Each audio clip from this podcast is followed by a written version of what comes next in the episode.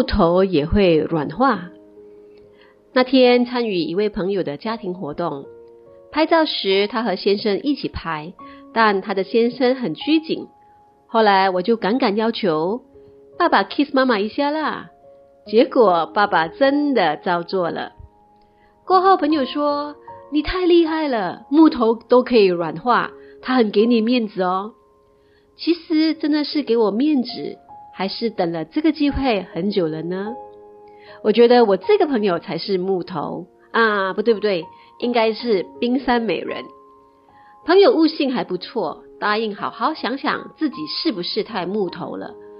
其实他们这段关系是很有爱的，但是在柴米油盐酱醋茶的压力下，再加上生活中都把重心放在面对发展问题的孩子身上，夫妻间少了交流，少了聊心。少了对彼此的包容和谅解，渐渐的积累了很多的埋怨，到最后磨掉了当初的那份最初的爱。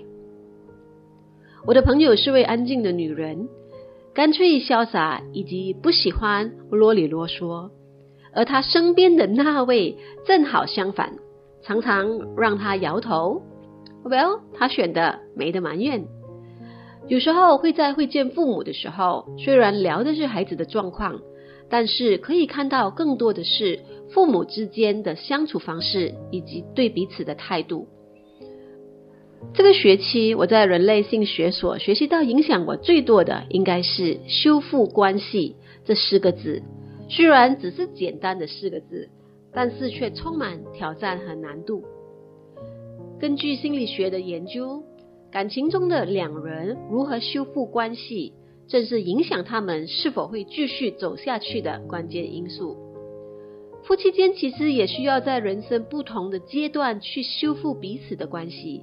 这样的修复是要校正彼此在生活的挑战下渐行渐远的关系，同时也可以消除彼此的误解以及隔阂。任何关系都需要修复，不论是萌芽期。成熟期或者是消退期的感情，不论是朋友、手足、夫妻、爱人，还是已经离异的两个人，进行式或是过去式的关系等等，都需要有修复关系这个仪式。修复关系主要由五个部分所组成：第一，正视自己在一段关系中的态度，包括什么该做没做，什么不该做却做了。第二，道歉。每一段关系中都不可能是百分之百，或者是零八仙的错或是对。即便觉得自己只有少部分的责任，也有必要对这一个少部分付出诚意。这一步是化解对立冲突关系的一大迈进。第三，正视并承认自己的创伤，无需把创伤埋起来。而是让生活来帮助自己，在每一个创伤中看到更强大的自己，让自己更爱自己。第四，原谅自己和对方，正式的告诉对方和自己：“我原谅。”这句话还真的不容易说出口，但却可以释放被自己囚禁起来的情绪。第五，向前走，不管接下来是一个人还是两个人一起走。我想，成熟的关系中不再只是纠结于甜不甜或是健不健康。当然，不是每一段关系修复后都可以再继续，但我觉得这个过程却可以真实成熟面对自己的情感。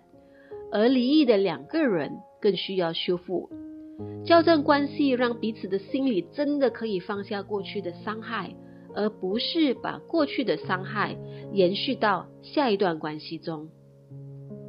不幸福的人都有属于各自不幸的故事，但是幸福的人却有简单相似的共同点。幸福的人总能聆听自己和他人内在的声音，总能成熟的应对生活中发生的种种事情，总能感受生活里种种的小幸运。把这首歌《小幸运》送给大家。Coffee Dog 十九，祝福我亲爱的朋友们。每一个遇见都是美好的，愿家庭幸福。